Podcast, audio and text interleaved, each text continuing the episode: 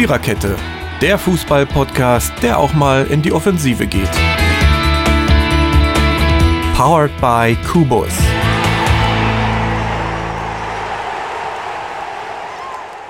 Hallo und herzlich willkommen zur 190. Episode der Viererkette. Die 18. EM-Episode ist das dann auch schon.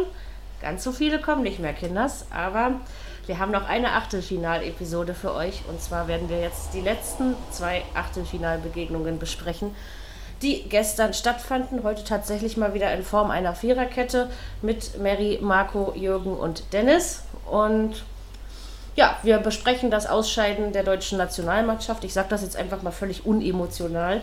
Ähm, gegen die Engländer 0 zu 2. Und wir besprechen ja, das Spiel, wo es doch ein bisschen anders abging, würde ich mal sagen. Also das lebhaftere Spiel, ich glaube, so könnte man das ausdrücken. Schweden gegen die Ukraine. 1 zu 2 nach Verlängerung. Wer mir vor der EM gesagt hätte, dass dieses Viertelfinaltableau so aussieht, wie es jetzt aussieht, dem hätte ich, glaube ich, zwei Vögel gezeigt. Also, weil man konnte wohl nicht mit allem rechnen, was da passiert ist. Genau, fangen wir einfach mit England gegen Deutschland an. Ja, die Ära Löw ist nun beendet. Als Kimmich noch heulte, ist Löw schon in der Kabine verschwunden. Ähm, was, was soll man so viel dazu sagen? Also ich fand, weil wir vorhin vor, in der Vorbesprechung gesagt haben, ob das Spiel nur so schlimm war. Klar, wenn man es mit den anderen Achtelfinals vergleicht, äh, steckt es weiter hinter zurück, das ist klar. Aber ich fand, dass sie sich beide nichts genommen haben. Ich fand es auch okay, dass es so lange 0-0 gestanden hat. Ähm, ja, also das war ich, also die Engländer haben ja umgestellt ihr, ihr Spielsystem. Ne? Man hat diesmal nicht mit einer Viererkette gespielt, sondern mit einem 3-4-2-1. Und ich glaube, da mussten die Engländer sich selber erstmal drauf einstellen, hatte man so das Gefühl, weil die erste Viertelstunde gehörte den Deutschen. Dann kamen die Engländer doch etwas besser in Form. Diesmal waren es also nicht die ersten zehn Minuten, ähm, wo England Gas gegeben hat. Ja, dann hatten sie beide so ihre Chöngschen. Ich traue mich einfach nicht Chance dazu zu sagen, weil ähm, so viele große gab es in diesem Spiel einfach nicht, das muss man schon so sagen. Zweite Hälfte ging halt eigentlich genauso los. Deutschland kam wieder besser aus der Kabine. Tja, und dann haben einfach mal eiskalte Engländer mit, äh, ja, hab zwei Chancen, macht zwei Tore. Ähm, zugeschlagen, obwohl sonst von den Engländern offensiv ja nicht unbedingt äh, was in der zweiten Hälfte nach vorne ging. Zwischendurch hatte Müller noch die Chance zum 1 zu 1, dann wäre es vielleicht noch in eine Verlängerung gegangen, vielleicht, sage ich nur ja, was soll man davon halten? Also ich, ich finde, es ist nicht unerwartet gewesen, vom Spielverlauf her ein bisschen komisch. Also ich habe immer noch das Gefühl, es ist so ein typisches Unentschieden-Spiel, aber das kann es ja nun mal äh, in einem K.O.-Spiel nicht geben. Ne? Äh, ja, so eine richtige feste Meinung darüber habe ich nicht. Ich weiß nicht, vielleicht auch, weil ich nicht so überrascht war von dem Ausgang. So, jetzt dürft ihr. Ähm, könnt ihr euch aussuchen, wer will zuerst. Ja, also äh, du kannst erstmal in Wembley immer verlieren. Ob du mit einer Niederlage von vornherein rechnen musst, das können wir, darüber kann man diskutieren, keine Frage. Aber wenn du in Wembley gegen England spielst, musst du auch davon ausgehen, dass du dieses Spiel eventuell verlieren könntest. Äh, die 45.000 Zuschauer im Stadion, da möchte ich jetzt eigentlich gar nichts oder gar nicht viel zu sagen. Was das für eine Reaktion gibt, das wird man sehen. Das muss man abwarten. Aber äh, Chancen finde ich, äh, die Engländer hatten eine, zumindest mal eine vor der Pause, kurz unmittelbar vor der Pause. Da haben sie Glück gehabt, unsere, dass der Hummels gerettet hat. Aber auch wir hatten eine kurz nach dem Wechsel durch Harvards, die Pickford äh, ja, die praktisch schon drin war, aber die er dann irgendwie mit dem rechten Füßchen noch äh, rausgewehrt hat. Ah, das war schon, das hätte beides äh, ein Tor sein können, 1-1, aber war nicht. Ja gut, und wenn du die Chancen, die du kriegst in London gegen England nicht nutzt, dann wirst du einfach irgendwann bestraft. Das haben die Engländer gemacht. Sterling, wer sonst? Und Harry Kane mit einem 2-0 ja, und da war das, das Ding gelutscht, äh, der Drops gelutscht, die Messe gelesen oder wie immer man das auch sagen will. Und die Ära Löw jäh zu Ende mit Länderspiel Nummer 198. Es gibt den einen oder anderen, der ja wohl noch auf 200 Länderspiele spekuliert hat, aber diese Zahl wird Herr Löw in diesem Leben nicht mehr erreichen. Das stimmt. Das macht auch nichts. Oh, nee, finde ich auch. Da gebe ich dir recht.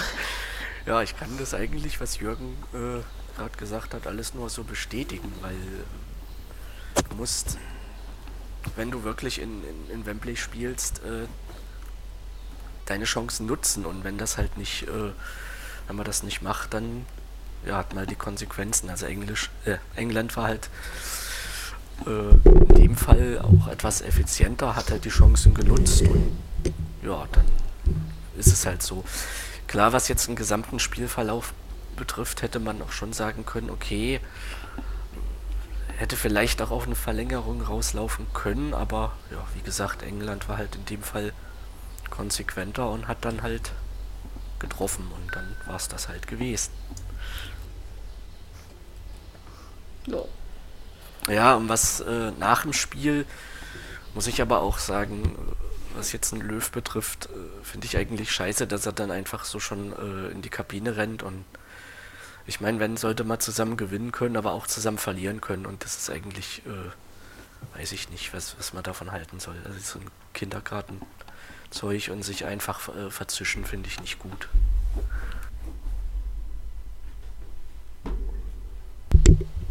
Ja, Marco, dein Resümee.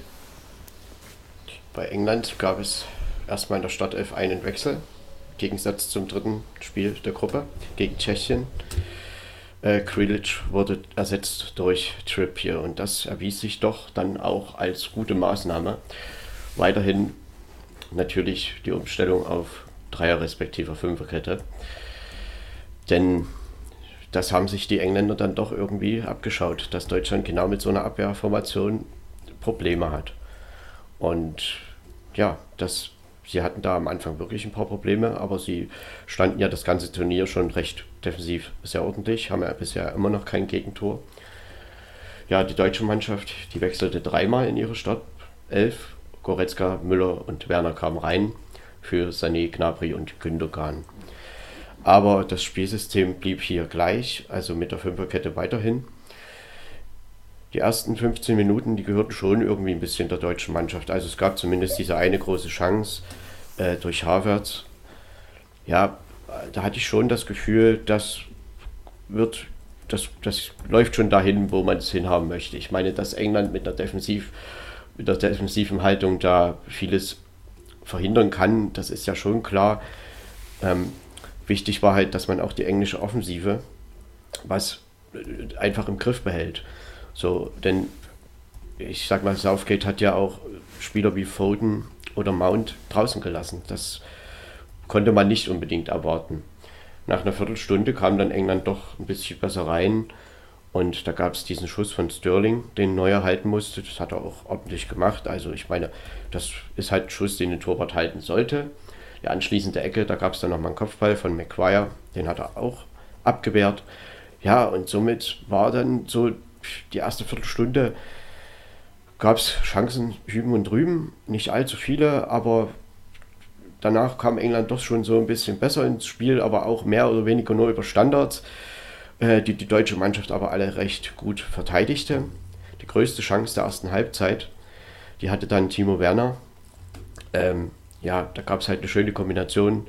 Goretzka, Havertz waren beteiligt und Werner, ja, er scheiterte eben an Jordan Pickford. Und das war nicht das letzte Scheitern an diesem Abend an Jordan Pickford. Also das war eine Riesentorchance. Das muss man einfach so sagen, dass Werner diese Chance wirklich auch mal machen kann als Stürmer. Ja, dann gab es diese Riesenchance da in der Nachspielzeit noch. Und diese Abwehraktion von Mats Hummels, das war eine Monstergrätsche. Also das, äh, da hat er wirklich den Rückstand und das 0 zu 0 zur Pause gerettet. Also das war richtig, richtig genial. Die Direktabnahme in der 48. Minute durch Havertz, das war eben dann die zweite große Chance oder die zweite Situation, wo Pickford England vor dem Rückstand bewahrte. Auch hier war das, also das war wahrscheinlich eine der Paraden des Turniers. Also da hat er wirklich seine Mannschaft, den Rückstand, hat er einfach verhindert ja, und dann war eigentlich ziemlich viel Leerlauf, so sag ich mal zwischen der 50. und 70., 75. Minute. Also es ging einfach zwischen den Strafräumen hin und her und große Torchancen gab es nicht. Naja, und dann kam eben das 1 zu 0 mit einem ganz einfachen Mittel. Shaw flankte und Sterling traf. Und der Ball schlug ein. Und damit stand es 1 zu 0. Man konnte immer der Meinung sein, ja, wer das erste Tor macht, der wird dieses Spiel auch gewinnen. Nun hat das erste Tor die englische Mannschaft erzielt und trotzdem blieben ja noch 15 Minuten Zeit, um dieses Spiel irgendwie auszugleichen. Denn wir haben ja gerade am Montag auch gesehen, dass man auch zwei Tore Rückstände in kurzer Zeit noch ausgleichen kann. Nur allein, äh, es kam nicht allzu viel. Auch von der Bank kam nicht allzu viel. Knabri wurde schon noch beim Stand von 0 zu 0 eingewechselt. Ja, danach war aber eben nichts. Die deutsche Mannschaft versuchte es weiterhin und die Engländer standen weiterhin sehr sicher. Ja, und dann nach einem Ballverlust von Gnabry schaltete England schnell um und Quidditch, ja, der flankte ins Zentrum und Kane erzielte dann per Kopf das 2 zu 0 in der 86. Minute und damit war eigentlich die Messe gelesen, denn man konnte sich nun nicht mehr vorstellen, dass bei dieser sicheren Defensive der Engländer dann noch zwei Tore fallen sollen. Aber gut, Fußball bleibt ja doch Fußball. Danach reagierte Joachim Löw, brachte Emre und Leroy Sané. Ja, das ist sicherlich auch ein Ding, worüber wir noch mal sprechen können, was er damit bewirken wollte. Okay, dann auch noch Musiala in der Nachspielzeit. Es war halt dann alles ein bisschen spät. Die deutsche Mannschaft fand über die gesamten 90 Minuten keine wirklichen Mittel. Die wenigen Chancen, die sich ergaben, haben sie nicht genutzt. Und somit war England an diesem Abend effizienter und dann sind sie dann am Ende auch der verdiente Sieger und stehen jetzt im Viertelfinale. Was sagen denn die Zahlen bei dem Spiel? Würde mich tatsächlich mal interessieren. Ja, die Zahlen. Wir hatten fünf Torschüsse für England, davon vier aufs Tor. Bei Deutschland okay. neun, neun Torschüsse, davon drei aufs Tor. Das ist schon mhm. heftig. Ja. 83% Passquote bei England, 84% bei Deutschland. Der Ballbesitz 46% England, 54% Deutschland. Und die Zweikampfquote, ja, die spricht dann eben für England, 55 zu 45% Und mhm. das ist dann okay. vielleicht schon auch ein Maß dafür, die Engländer waren eben gut in den Zweikämpfen drin und haben die deutsche Mannschaft eben mit den Mitteln ja, geschlagen wie das andere Mannschaften und auch schon Mannschaften, die noch weniger namhaft sind als England, auch schon geschafft haben. Wir erinnern uns an das Ungarn-Spiel, wir erinnern uns an das Nordmazedonien-Spiel im Frühjahr. Und ja, das haben sie sich die Engländer wirklich gut abgeschaut. Und sie sind dafür zu, sogar von ihrer eigenen Taktik abgewichen und haben eben viel auf Defensive gesetzt, vorne nur drei Offensive gehabt. Und die haben es dann tatsächlich geschafft, genau die Situationen zu kreieren und die zwei Tore zu erzielen. Und die deutsche Mannschaft kam halt in wenig Abschlusssituationen. Klar war die Müller-Chance sehr groß. Klar, auch Havertz, das war eine überragende Parade von Pickford. Der kann eben auch mal reingehen. Insgesamt glaube ich aber trotzdem, das muss ich jetzt auch mal sagen, dass England an diesem Abend schlagbar war. Und die deutsche Mannschaft sich mhm. doch schon ärgern kann, dass man das nicht mehr genutzt hat. Natürlich zeigten sich die Probleme schon das gesamte Turnier lang. Ne? Und auch nicht nur da, eigentlich schon in der letzten gesamten Zeit. Und man hat einfach nicht geschafft, es in irgendeiner Form abzustellen. Das kann man ja immer wieder nur sagen. Deutschland hat sieben Gegentore in vier Spielen bekommen in dem Turnier. Deutschland ist nie in Führung gegangen, also immer in Rückstand geraten. Ähm, damit gewinnt man dann eben kein Achtelfinale und eine EM schon gar nicht. Ja, ist deutlich zu wenig, ne? Kann man, kann man drehen, Krass. wie man will. Also jetzt ja. fällt einem das so auf hinterher. Ja. ja. Und auch was du sagst, äh, die Engländer hätte man auch schlagen können. Absolut. Ich glaube das wirklich. Also ja. ich, ich muss ehrlich sagen, hm. ich habe ja vorher gesagt, dass ich doch recht überzeugt bin davon, dass sie das gewinnen. Und ich würde das, glaube ich, wieder sagen, weil ich einfach äh, der Meinung bin, dass Deutschland natürlich die Mittel hat, äh, auch gegen England. So stark war England in den bisherigen Turnierspielen nicht. Und das war England gestern auch nicht. Aber England hat sich gestern eben darauf besonnen, was wichtig ist, nämlich nicht in Rückstand zu geraten. Mhm. Und dass sie eine gute Defensive haben, das äh, haben wir in der Vorrunde schon gesehen. Und sie haben eben sogar ihr System genau. verlassen, was sie immer gehabt haben. Und was sie ja schon auch in der War Vorbereitung doch die richtige haben. Entscheidung. Ne? Und letztendlich bin ich eben trotzdem der Meinung, dass Deutschland es einfach an Mitteln gefehlt hat, da die englische Mannschaft eben auch mal ein bisschen auszuhebeln. Und das war auf alle Fälle drin. Und wir hatten ja gerade dieser Tage viel davon gesprochen, dass es Input von außen gibt, von den Trainern. Was ging denn eigentlich in Joachim Löw vor? Warum? Er hat doch die Mannschaft gesehen und hat gesehen, dass wir da nicht Der hat gar nicht reagiert, der hat ja gar nichts Äh, gemacht. Dänemark hat, den, hat das System umgestellt. Frankreich hat das System umgestellt. Das hatte alles irgendwo einen positiven Effekt. Ja, Warum können, kann das Deutschland nicht auch mal tun? Die Spieler dafür sind doch da. Die er hat Spieler hätten ja vielleicht auch gewollt, aber wenn der Trainer nichts macht, äh, Ja. könnt- ja, ist es. er, er hat wirklich nichts gemacht. Ne? Dass du dich schon echt gefragt hast, ja Freund, was ist, die liegen jetzt hier 1-0 hinten, du hast noch eine Viertelstunde Zeit. Da müssen mindestens zwei frische Neue auf den Platz, ne? die mit dem Ball was anfangen können, die da für Alarm sorgen können im gegnerischen Strafraum. Da muss was passieren. Was willst du denn mit einer Einwechslung in der 86. und 91. Minute? Das ist doch völliger Schwachsinn. Also ich frage mich echt, ob der in der Mitte des Spiels eingeschlafen ist. Ja, Das kommt einem wirklich so vor. Deutschland hat völlig, schon, was ihr meint. Deutschland hat völlig darauf gebaut, dass man eben hier das Spiel im Griff hat. Das hatte man ja auch größtenteils. Ne? Die Engländer kamen ja nur Ja, auch ja. nicht zu großen Abschlüssen. richtig. Und dass man irgendwann in Führung geht und das nach Hause bringt. Ja. Das war so das, Genau. äh, das was ich so dachte. So wollten die, Die das Spiel angehen. dahinter. Hm.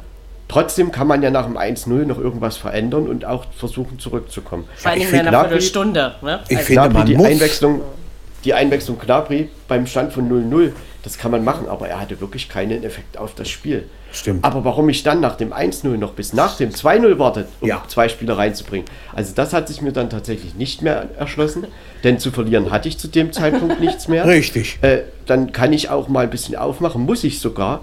Und da brauche ich auch heute mich nicht an der Chance von Thomas Müller aufhängen. Ja, wir wissen genau, dass dieser Ball vermutlich rein muss. Das weiß Müller am allerbesten. Ja. Aber das war dann im Endeffekt nur die einzige Chance, wo noch man hätte in Ausgleich fallen können. Und das ist dann doch ein bisschen wenig. Ja, genau.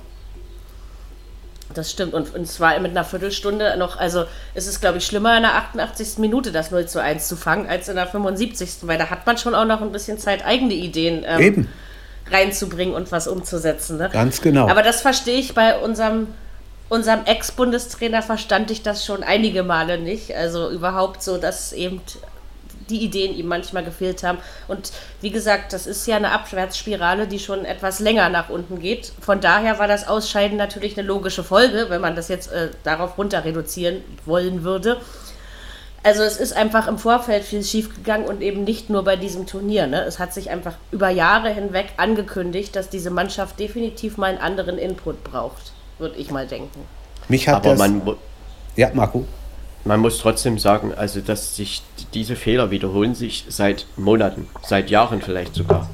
Und Ja, ja. Auch in der, in der Gruppenphase hatte Deutschland ja so seine Probleme. Und das Portugal-Spiel wurde, glaube ich, auch wirklich ein bisschen zu hoch bewertet. Denn Portugal hat an diesem Tag einfach schlecht verteidigt. Denn dass die Portugiesen das besser können, haben wir danach auch gesehen. Und letztendlich kann man einfach immer nur wieder sagen, warum? Die Mannschaft war jetzt einen Monat lang zusammen und hat ja sechs Spiele in diesem Zeitraum gemacht. Man redet ja immer so schön von Automatismen, die sich da während so einer Phase entwickeln. Und die entwickeln sich natürlich am besten im Spiel. Aber bei der deutschen Mannschaft habe ich immer das Gefühl gehabt, ja, jetzt ist mal eine gute Phase und dann sind aber wieder die alten Fehler aufgebrochen und ja, die deutsche Mannschaft ist eben genau wieder da reingerannt, wo sie immer reingerannt sind. Und dass man das dann zumindest zur K.O.-Runde, wo es ja jetzt wirklich ums Ausscheiden oder eben nicht, dass man da nicht auch während des Spiels mal eingreift, wenn man das vorher schon nicht tut. Klar, er hat versucht, mit Wechseln da irgendwas zu bewirken, aber Werner hat die ganze Vorrunde keine Rolle gespielt. Plötzlich steht er in der Startformation. Ja, auch das Überraschungsmoment fehlte. Ne? Auch gestern wieder. Da war nichts, dass du, dass du mal. Also man war ausrechenbar. Ne? Ja, ja, genau so. Das Das Unberechenbare haben die Engländer super hingekriegt. Also Ja, ganz sicher. ehrlich, das haben die. Auf jeden Fall. Die haben sich Deutschland wirklich regelrecht ausgeguckt. Ja. Und ich sage das eben nochmal. Trotzdem Genau. war England gestern nicht so stark, dass man sie nicht hätte bezwingen können. Denn das Offensivpotenzial der deutschen Mannschaft ist einfach da. Das ist eben halt nur nicht so zum Tragen gekommen. weil sie selbst eben gehemmt waren, weil vielleicht das System, klar ist es schwierig, wenn du ein System spiegelst, weil dann gibt es immer 1 zu 1 Duelle. Die Außen, Kimmich, Gosens, die kamen mhm. überhaupt nicht zur Geltung, weil sie rausgenommen wurden von den Engländern. So, und im Strafraum gab es eben die Präsenz nicht. Da waren die Engländer die Mannschaft, die dort eben unsere deutsche Offensive einfach kaltgestellt hat. Und wir hatten ja vorher auch davon gesprochen, dass übers zentrale Mittelfeld eventuell dieses Spiel gewonnen wird. Am Anfang hatte man so das Gefühl, ja, Goretzka, gerade wo es die erste Chance gab, der hat da schon einen gewissen Input. Und da habe ich schon gedacht, jo, das könnte sowas werden. Aber im Laufe des Spiels verflachte dieses auch. Und äh, die Engländer, das zentrale Mittelfeld war ja vielleicht ihr schwächster Mannschaftsteil bisher ich denke nicht, dass sie da gestern groß unterlegen waren. Nee, hm. waren sie auch nicht. Waren sie nicht. Das ist, du musst, wenn du in, in London gewinnen möchtest, musst du dem Gegner ein, ja, einhauchen, nicht einhauchen ist, ist das verkehrte Wort, aber du musst dem Gegner. überraschen, du musst ja, irgendwas kommen, du musst dem, du musst dem Gegner, rechnet. Richtig, du musst dem Gegner Furcht einflößen nach dem Motto, Mensch, was machen sie denn jetzt? Bei der EM 96 haben sie in London auch hinten gelegen. Shearer, frühes Tor, nach drei Minuten. Ja, dann haben sie aber nach 16 Minuten durch Kunz ausgeglichen. So, da haben sie sich Mund abputzen, weiter. Und genau so musst du in London spielen, wenn du da was reißen willst. Anders geht es nicht. Es hat so ein bisschen gefehlt, das Gefühl der gesamten Mannschaft, so, wir packen das jetzt an und wir machen das. Ja. So, man, man, mhm. ich würde der Mannschaft das nicht das äh, absprechen wollen, dass sie, also sie wollten schon, also das hat man schon gespürt. Gewollt aber irgendwie schon, ja, konnten ja, sie nicht. Schon. Sie waren einfach eben äh, gehemmt. Ja, ich gehemmt weiß nicht, wir wissen ja nicht, was es, was es für äh, Ansätze oder für Aufträge gab, wie man das taktisch angeht. Aber ich denke schon, dass es auch zum guten Trainer gehört, dass man eben während des Spiels da so gewisse Sachen auch mal verändern kann und sollte. Und das hat Löw in letzter Zeit sehr, sehr wenig gemacht. Und es waren ja nicht nur einige, die das gefordert haben, verändere vielleicht auch mal das System oder mal hier und da ein Spieler. Gut, das hat er jetzt getan. Aber wie gesagt, auch das Coaching im Spiel, das ist äh, was, und genau auf diesen Punkt haben wir ja gestern noch angesprochen, das hat mir völlig gefehlt. Und ähm, nichtsdestotrotz ist natürlich jetzt das ein Ende dieser ja, Ära Löw. Das ist schwierig jetzt, das auch unter dem Eindruck dieses Spiels zu bewerten. Also das, man sollte ihm da auch nicht Unrecht tun, denn es gab auch gute Phasen in seiner Ära. Ja, Und, das auf jeden Fall. Ähm, trotzdem waren halt ja. in den letzten drei Jahren das immer so ein bisschen ein Hin und Her und klar war die Vertragsverlängerung vor der WM 2018, die vielleicht niemand so richtig verstanden hat. Dann gab es diese schlechte WM dann wollte man nochmal neu anfangen. Dann wurden Müller, Boateng und Hummels aus der Mannschaft genommen. Jetzt wieder zum Turnier, aber eben kurz vorher erst mitgenommen. Also die konnten sich überhaupt nicht mit der Mannschaft nochmal einspielen oder sonst was. Äh, sie waren jetzt zum Turnier halt wieder da. Das sind so Maßnahmen, ja, wenn es gut geht, sagen alle toll, aber im Prinzip funktioniert das vielleicht nur, wenn das dann so eine richtige Einheit ist. Und manchmal konnte man das Gefühl schon haben, das ist vielleicht nicht ganz der Fall. Das äh, sehe ich an sich genauso. Naja gut, jetzt kann man aber auch sagen, ähm, okay, Turnier vorbei, Löw äh, wird anderweitig Arbeit finden, Herr Flick wird übernehmen und man hat jetzt die Chance, was Neues zu beginnen und neu anzusetzen. Und die sollte man einfach nutzen, weil ich glaube jetzt nicht, dass wir jetzt eine 20-jährige Durststrecke erleben werden oder so. Ne? Das also, glaube ich nicht. Also, äh, Ansätze doch durchaus. Was den Flick betrifft, habe ich eigentlich auch ein ganz gutes Gefühl äh, weil das hat er auch bei Bayern schon gezeigt, hatte ich den Eindruck, dass er wirklich aus äh, einer Mannschaft auch äh, ein eingeschworenes Team machen kann, das halt wirklich auch äh, ein Rädchen in, ins andere greift und da hat der Flick irgendwie ein Talent dafür und ich hoffe, dass er das äh, auch bei der Nationalmannschaft äh, übernimmt und auch ausführt. Also und wenn, wenn, wenn das wieder läuft, glaube ich, dann wird auch einiges besser klappen. Trotzdem ja denke ich, dass das beim Verein immer noch was anderes ist. Du hast die tägliche Trainingsarbeit. Ja, natürlich. Die Mannschaft trifft sich vier, fünf Mal ja. im Jahr. Und man muss ja trotzdem sagen, die, sage ich mal, das, das Thema Restverteidigung oder überhaupt Defensive war bei Bayern auch eins. Sie haben vieles mit ihrer guten Offensive weggemacht und das ist eben genau das Thema auch für die Nationalmannschaft letztendlich, natürlich wird er dort neuen Input bringen. Was halt nie richtig funktioniert hat in, den Letz-, in letzter Zeit, ist, dass die gute Offensive so richtig zum Tragen kam. Denn diese hat Deutschland dann wirklich Nur die Abwehrprobleme haben halt dann vieles. Wir haben, wann hat Deutschland mal zu Null gespielt? Das musst ja. du eben ab und zu auch mal tun. Und trotzdem ist das natürlich gut, dass äh, jetzt es ja einfach neuen Effekt für die Mannschaft gibt.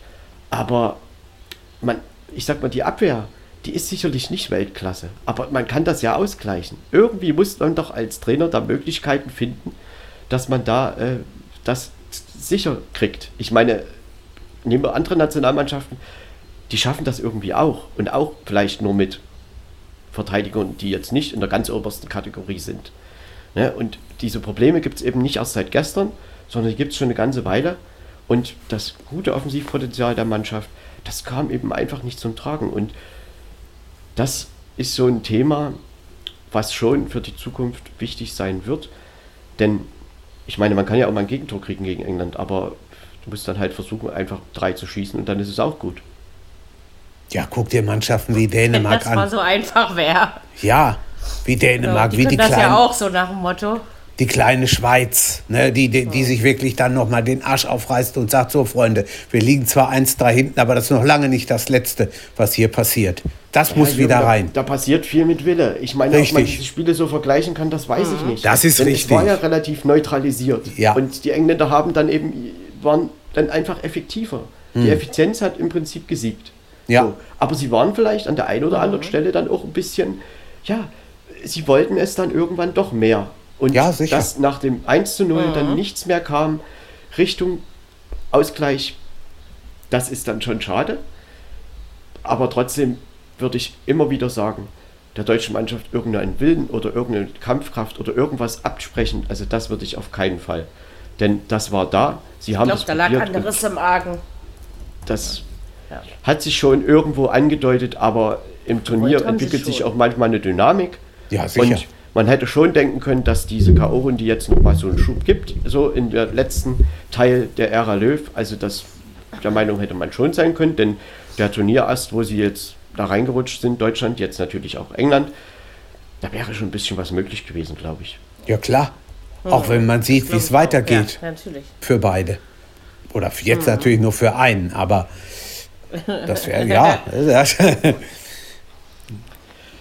Man könnte Tja, sicherlich noch viele ja Aspekte mehr. nennen. Äh, und ich denke, da, dafür ist jetzt auch die Zeit einfach zu kurz, um da noch Ja.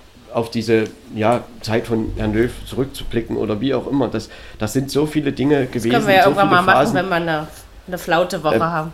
Und so. man sollte eben auch dieses Spiel jetzt ja für sich bewerten, glaube ich, dass man jetzt nicht da alles durcheinander Genau. wirft.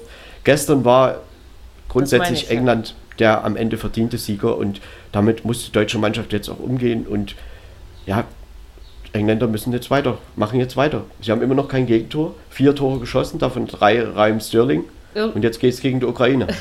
ist schon krass. Irgendwann wird es aber auch passieren, glaube ich. Ich Genau, bin mir ziemlich, ich bin ein mir ziemlich Stichwort. sicher, dass das passiert. Auf alle Fälle. Also, ja, alles andere wird wohl auch nicht gehen. Also die Ukraine. Ich sag ja, das Spiel war etwas belebter. Schweden gegen die Ukraine. Man hatte immer so das Gefühl, Schweden hat den Ball und die Ukraine stellt sich hinten rein. Also man hatte immer das Gefühl, Schweden macht den deutlich aktiveren, agileren, fitteren, naja, fit nicht von körperlich fit, sondern ja, wie sie da übers Spielfeld rennen, Eindruck. Allein auch zugeben, dass im letzten Tordrittel vom ukrainischen Tor dann auch nicht mehr allzu viele Schweden zu sehen waren. Ähm, ja, die Ukraine hat dann in der 27. Minute mal schnell gezeigt, wie es geht, wie man dann mal eben so ein 1-0 macht. Die Schweden aber nicht aufgesteckt, hatten gleich zwei Minuten später die Chance zum Ausgleich. Das hatte dann noch nicht geklappt. Äh, aber es klappte noch in der ersten Halbzeit. Ja, 1-1, alles wieder offen. Und auch in der zweiten Hälfte, finde ich, glich sich das Bild so ein wenig. Die Schweden rannten zumindest ja, über den halben Platz. Es spielte sich irgendwie vieles sehr zentriert ab, finde ich. Dann hat man das kurz vorm Ende so, hatte man das Gefühl, jetzt läuft es aus. Ich habe auch äh, quasi zu Beginn der Verlängerung, also zu Beginn, ja, ich betone Beginn, habe ich so gedacht, na, wie lange wollt ihr jetzt so weitermachen? Wollt ihr jetzt schon auf Elfmeterschießen spielen? Nee, das wollten sie aber natürlich nicht. Tja, dann kam der kleine Genickbruch für die Schweden, würde ich mal sagen, nämlich die rote Karte des ähm, Abwehrspielers. Äh, ja, eine glattrote Karte. Er hat zwar den Ball getroffen, aber irgendwie auch äh, das Knie des Gegners. Soll wohl sehr unschön ausgesehen haben. Ähm, ja, und das war in der 99. Minute. Also dann waren de facto immer noch zwölf Minuten Zeit. Jetzt wissen wir das ja besser. Äh, das hat Also aber den 21. Schweden so ein bisschen Ja. den Lauf genommen. Ja, stimmt, 21. Ja, das meinte ich ja. Ich kann wieder nicht rechnen. Der Tag war zu lang. Also in der 121. Minute ist dann quasi der Endpunkt gesetzt worden. Hat die Ukraine da selber noch mit gerechnet, dass sie das Tor zu dem Zeitpunkt noch macht? Ich glaube, die waren dann echt happy. Aber ich finde, seit dem, seit dem äh, Platzverweis der Schweden hat man schon gemerkt, dass sie äh, in Bedrängnis gerieten. Sonst hätte es, glaube ich, ewig 1 zu 1 stehen können in diesem Spiel. Ja? Hatte man manchmal so. Also die Schweden sind gerannt, aber äh, es spielte sich, finde ich, auch eine Menge zwischen den Strafräumen ab.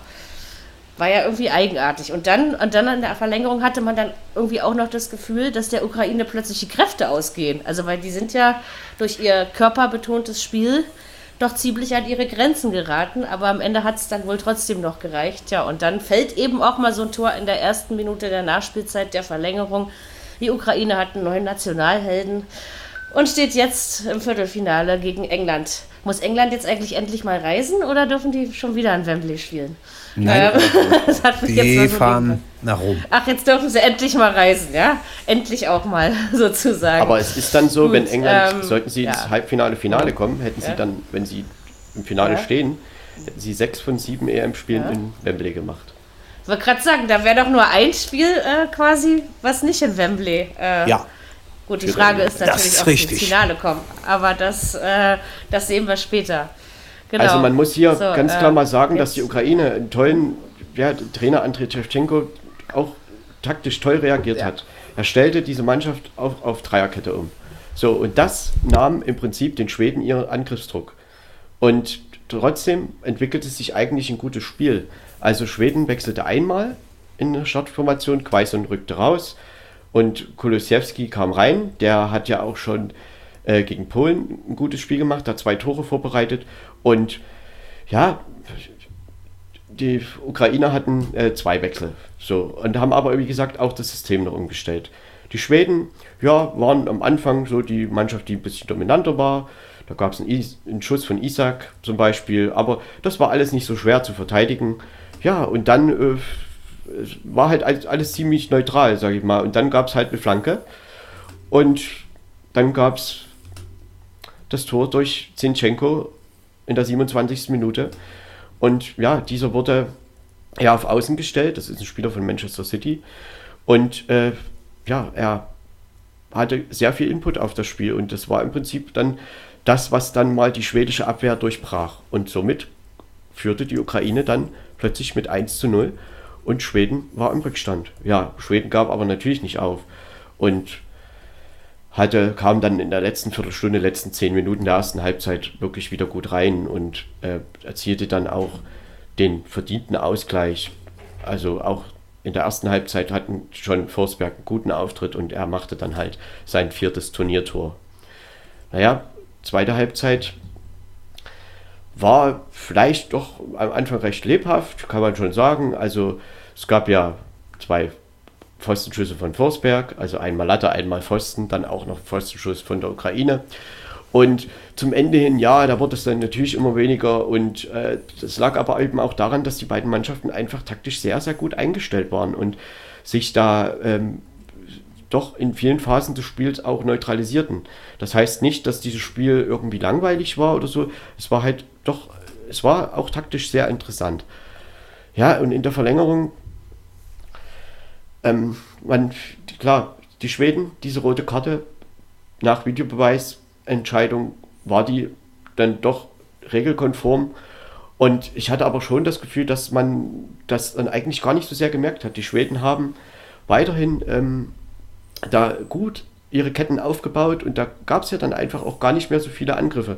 Und dass das Tor dann in der letzten Minute noch gefallen ist, ja, ein Versuch der Ukrainer kam halt durch und da war auch äh, Zinchenko wieder beteiligt, also der ist dann schon sowas wie der Spieler des Spiels gestern gewesen und brachte halt nochmal eine starke Flanke rein. Und er fand dann den Kopf des eingewechselten Dov Bück und damit war es in der Nachspielzeit das 2 zu 1 und die Ukraine musste und Schweden natürlich auch nicht mehr ins Elfmeterschießen.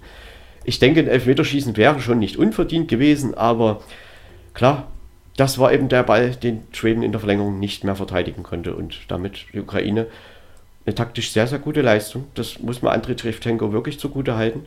Und sie haben ja in der Vorrunde doch durchaus ab und zu mal ein bisschen gewackelt. Und also wir wissen ja, dass so gerade gegen die Niederlande, selbst gegen Nordmazedonien war das der Fall. Ja, und sie haben da sich wirklich was überlegt. Und das ist eben auch wieder das Thema, was wir vorhin hatten. Der Effekt, der Input, den ein Trainer eventuell auch mal einer Mannschaft gibt und sich auch eben auf den Gegner einstellt. Klar kann man auch von sich selbst überzeugt sein und sagen, okay, wir ziehen unser eigenes Spiel durch, aber das muss eben dann auch funktionieren. Ne? Und die Ukrainer haben einfach eben gut auf die Schweden äh, reagiert und das hat funktioniert, aber Schweden muss man trotzdem auch eine gute und starke Leistung bescheinigen. Das ist am Ende eben einfach so ein bisschen Pech, dass dann eben genau dieser eine Ball noch reinging muss ich auch sagen, dass der Trainer da wirklich richtig gut äh, auch reagiert hat. Und das äh, ist halt auch was, was man halt hier auch in so einer EM machen muss. Äh, weil dadurch kommt man weiter und kann noch sehr viel beeinflussen. Das ist, hat man ja auch gemerkt. Und es war halt wirklich, fand ich, ein sehr, sehr tolles und interessantes Spiel. Ja, klar für Schweden. Das stimmt. Ja, wie du schon gesagt hast. Ein bisschen auch ärgerlich. Ein bisschen ärgerlich, okay. Aber ja, Ukraine hat es halt äh, kann ich nur zustimmen, auch gerade durch diese taktische äh, Umstellung und so auch verdient dann ja gewonnen. Und finde ich auch cool, dass Schweden hat aber auch keine Zeit mehr danach, ne? 16 Ja, Jahre. gut, das, also, ja. das ist immer, in so einer letzten ja, Minute ist das immer so ein bisschen unglücklich Also es war halt einfach. wirklich ziemlich aber ausgeglichen. Wir hatten okay. hier 13 Torschüsse Schweden, 15 für die Ukraine. Wir hatten 84% Passquote Schweden und bei der Ukraine 86%. Der Ballbesitz lag leicht bei der Ukraine mit 54 zu 46% und die Zweikampfquote auch leicht mit 52 zu 48% pro Ukraine. Das ist doch sehr also ausgeglichen. Ist schon knapp. Also. Doch schon ja. ausgeglichen gewesen und natürlich, äh, die Flanke hätte auch auf der anderen Seite reinkommen können. Also das muss man einfach sagen. und Aber also das Schweden letzte hat Glück halt auch dabei. Auch mit zehn Spielern haben die das trotzdem sehr, sehr gut dicht gehalten. Also mir hat das Ganze ein bisschen leid getan für Forsberg, der wirklich gestern Abend, fand ich, ein tolles Spiel gezeigt hat, gelaufen ist, gemacht, getan. Aber man sieht, wenn du dann dir ein Tor fängst, 121. ist dann auch das meistens das Entscheidende und so ist die EM auch für ihn vorbei. Forsberg kam bei dieser EM wirklich sehr zur Geltung. Er hat viele und hat selbst vier Tore erzielt. Hat er gestern, wie gesagt, auch zweimal noch Aluminium getroffen und er konnte der schwedischen Nationalmannschaft seine Gefährlichkeit und seine Fähigkeiten doch fast noch besser ausspielen, als äh, es in dieser Saison in der abgelaufenen beim Verein der Fall war. Da war er doch eher immer nur Einwechselspieler oder eben halt nicht über den vollen 90 Minuten gespielt. Aber er hat diese Mannschaft auf alle Fälle offensiv sehr getragen und die Schweden haben ja auch defensiv wirklich, wirklich gut gestanden. Ne? Gerade dieser Kulusewski, der da reingekommen ist äh, und eben ja, man könnte da einige wirklich noch nennen, auch der Torwart Olsen. Wir erinnern uns an die super, ja, ähm, ja, top. an das Superspiel gegen Spanien, die Null gehalten. Richtig. Und auch danach, äh, Schweden stand sehr sicher und wie gesagt, das ist halt einfach dann doch ein bisschen unglücklich, dass dieses Tor dann doch fällt. Aber die Ukraine hat sich eben durch ihre Art, wie sie Schweden bespielt haben und in den Phasen, wo sie vielleicht dann auch mal überlegen waren, es war ja auch gut. Äh, sie haben sich schon irgendwo auch verdient und das gleiche wird man aber sicherlich auch sagen, wenn das umgekehrt gewesen wäre. Wahrscheinlich, ja. Das glaube ich auch, dass wir das würden. Also ist schon okay am Ende. Die Schweden werden es vertragen, die sind ja eher ein Völkchen, was nicht gleich losheult. Ne? Allerdings. Und mit der EM können sie ja zufrieden sein im Gesamten. Und darum geht es ja, ja, am Ende auch. Ne? Man zieht ja auch ein Turnierfazit. Und das war eben wirklich unglücklich. Ne? Wäre es in der 114. gefallen, wäre vielleicht noch eine Chance da gewesen. Ja? ja, aber so ist es eben das kann, passiert eben, das anderen auch schon passiert. Oh ähm, ja. Nur schade, wenn das dann immer so krass wichtigen Spielen ja, für Schweden ist, ist es halt Moment. insofern ein bisschen schade, weil sich natürlich auch durch das Turniertableau für Schweden eventuell eine gute, gute Chance für irgendwas ganz Großes ergeben hätte. Denn das sie stimmt. sind ja nun auch in dieser Hälfte und äh, da hätte man vielleicht sogar noch mehr erreichen können und dann, dann so unglücklich so auszuscheiden, ist natürlich schade. Aber klar, die Ukraine sie waren ja im Prinzip schon fast ausgeschieden. Ne? Sie sind am letzten Abend Ja, ja. Weitergekommen. Ja. Sie sind mit drei Punkten durchgekommen. Und jetzt stehen sie im Viertelfinale Ja. gegen England. Und ich glaube, Das dass das auch auch gegen mal England, schaffen. das wird wieder eine ganz Machbar andere ist. Geschichte für England als gegen Deutschland. Denn plötzlich ist England Favorit. Aber vielleicht kann der das ja nochmal, der englische Trainer. Also das mit dem Ausrechnen der Und Spielweise. Vielleicht kann und aber weiß. Shevchenko das auch nochmal. Und man Ja, spielt kann er nicht das auch nochmal, ja. Und man spielt nicht zu Hause. Zu Hause, ja. Ne? Man spielt in Rom. Also erstmal gucken, was Mhm. dabei rumkommt. Sie Auf werden jeden sich schon Fall alle haben wir drauf jetzt- einstellen. Viertelfinals, ja, mit einigen konnten wir vielleicht so nicht rechnen. Spanien spielt gegen die Schweiz, Damit Belgien schon. gegen Italien, Ja, Dänemark gegen Tschechien ja. und Das wird auch interessant. Ukraine gegen England. England. Alles Das tolle Spiele. Alle, alle tolle vier, Spiele. Richtig- vier vier tolle Spiele. Spiele, ja. Ja. Richtig tolle, ja. die, glaube ich, wieder ihre eigene, ganz eigene Geschichte schreiben werden, weil das sind alles, auch wenn vielleicht namhafte Mannschaften nicht mehr dabei sind, das sind alles interessante Mannschaften, die auch sehr gute taktische Sachen bei dieser EM schon gezeigt haben und wie sie jetzt aufeinander reagieren und was sie für Spiele abliefern. Ich freue mich auf Freitag Genau. und Samstag. Auf jeden Fall, Ich Ich auch. mich auch. ganz Das klar. wird, ist doch auch mal schön, wenn man mal einfach ähm, nicht immer die Beobachten gleichen kann, verdächtigen ja. da sieht. Ja, Richtig, ja, also ich finde find beides interessant. Ne? Ja. Also, und einfach mal gucken. Also gerade eben, weil, weil, also was mir in diesem Turnier bislang eben aufgefallen ist, dass wir tatsächlich einige Trainer haben, die eben im Spielverlaufe auf ähm, die Ereignisse reagieren. Und das kann ja dann so eine K.O.-Phase nochmal interessanter gestalten. Ne? Deswegen äh, finde ich, also das ist jetzt nicht mehr so ausrechenbar wie, naja, wie manch anderes Team, was schon ausgeschieden ist. Ne? Du siehst das Ja, allein. man sollte jetzt Also nicht sagen, Taktik, spannend. Na, nicht Taktik man sollte allein, jetzt nicht sagen, Taktik spielt keine, keine äh, Rolle, also äh, spielte früher keine Rolle. Das darf Schon. man nicht sagen, weil das stimmt nicht. Aber ich Nee, glaube, dass das schon in den letzten 15 Jahren sich noch so ein bisschen hat, ja. entwickelt hat, dass man dieses Taktische einfach noch mehr in den Vordergrund stellt. Und trotzdem sind manchmal einfach auch die, die, die Tugenden, Wille, Kampf und einfach bis zum Ende gehen. Man sieht, das Schweiz zum Beispiel ist natürlich auch wichtig.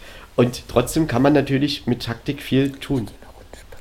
Und ein bisschen Glück schadet wahrscheinlich auch nicht in so einem Turnier. Ne? also da Nein, ist und man das ist Aber wahrscheinlich auch jeder hat irgendwo mal einen glücklichen hat. Moment, der einen Titel gewinnt. Und du, Das ist du richtig, siehst ja, aber es, manchmal ähm, ist das ja gar nicht. Es, es kommt auch Offensive zum Tragen. Ne? Guck dir die Tore an, die erzielt worden sind bis jetzt. Das ist aber, hallo, da kannst du nur mit den Ohren schlackern und sagen, ja, das hat was. Und die Achtelfinalrunde Ja. hat ja nun wirklich sehr viele Facetten gezeigt. Ne? Also was wir da für Runden äh, oder für Spiele hatten, am der Montag eben und auch gestern, das England und Deutschland sind sich halt ganz anders begegnet, wie Kroatien und Spanien zum Beispiel. Das, das kann man wirklich so sagen. Und das war eben aus, auch aus der Sicht die vergangenen vier Tage wirklich, wirklich interessant. Ich hätte noch Stimmt. Platz für Das das eine noch oder andere. Elfmeterschießen oder Verlängerung. Also das kann gerne, da kann noch ja, was von kommen. mir aus.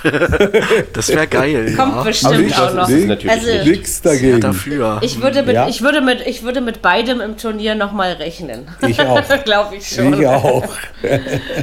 Ja, also das ist ja meistens geht das ja dann doch nicht ohne, ne? Ganz ohne. Geht ging es ja auch jetzt schon nicht. Also mal gucken. Aber auch, auch schön, wenn sich Spiele nach 90 Minuten entscheiden. Also ich finde, ich finde, es hat alles seinen Reiz, ja. Also Ja, wenn man klar, am nächsten, so ein Elfmeter Spannung. Ja. wenn man am nächsten Arbeiten Morgen muss, arbeiten so muss, ist das also sehr angenehm, wenn es nach 90 Minuten vorbei ist. Aber das droht uns ja. Hat ganz schön lange gedauert, ne? Bei lieber Freund, das droht uns ja Samstag und Sonntag nicht.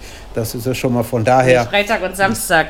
Ja, Freitag und Samstag, Jürgen. ja, ja, na, ja aber ich meine, ich meine, nein, ich meine jetzt, äh, das ist. Also du das meinst ist Aufstehen? Genau, das meine ich. Wir können am Freitag so, lang so gucken hab's und wir können am verstanden. Samstag. So hatte ich das. Habe ich ein bisschen Sonnabend. Schlecht formuliert. Okay. Genau. Naja, ist ja gut, wir sind ja auf den, auf den richtigen Nenner gekommen. Ja, wir gucken mal, was dabei rauskommt. Ihr habt jetzt ein paar Tage vor uns Ruhe. Ähm, auch mal schön, oder? Wird auch mal wieder Genau. ungewohnt. Aber Aber, aber am Sonntag sind wir dann, nee, am Samstag sind wir sogar schon wieder da Ja. mit den ersten beiden Viertelfinals des Freitags, würde ich sagen. Ich würde sagen, wir besprechen nur die Halbfinals gemeinsam. Die Viertelfinals können wir noch so, wie wir das jetzt gewohnt gemacht haben, gerne machen. Es passt ja immer gut rein in so eine schöne Podcast-Stunde. Und man kann sich für jedes der beiden Spiele dann auch immer ausführlich Zeit nehmen. Und so werden wir das dann machen. Und dann gucken wir doch mal Sonnabendnachmittag, welches Team, welche, also wer, wer, wer die ersten Halbfinalisten sind. Genau, das wissen wir dann nämlich schon. Das wissen wir schon. genau. Noch irgendetwas anzumerken von irgendeiner Seite? Nein, ich glaube, wir haben ja nicht zu viel gesagt den zu diesen Themen. Gut. Gut. Und dann geht das Turnier übermorgen weiter. Genau. So sieht's aus. Und mit diesem Podcast über übermorgen in diesem Sinne. Genießt die zwei fußballfreien Tage und freut euch auf vier ganz tolle Viertelfinalpartien. Das versprechen wir euch, die werden gut. Und wenn wir Das das, sagen, dann wird das auch so sein. Das ist schon was ein Wochenend-Highlight. Ja, Ja, wird bestimmt ein schönes Wochenende, auf jeden Fall. Freuen wir uns alle ganz doll drauf. In diesem Sinne, Kinders, macht's gut. Danke fürs Zuhören. Bis zum nächsten Mal. Tschüss. Bleibt sauber. Schönen Abend. Viererkette, der Fußball-Podcast, der auch mal in die Offensive geht. Dies ist ein kostenloses, nicht kommerzielles Angebot. Besuche uns für weitere Informationen im Internet auf podcast.kubus.de slash Viererkette. Natürlich sind wir auch auf Facebook, YouTube, Twitter und Soundcloud zu finden. Wir freuen uns über Bewertungen, Rezensionen und sonstiges Feedback auf iTunes oder in den sozialen Netzen.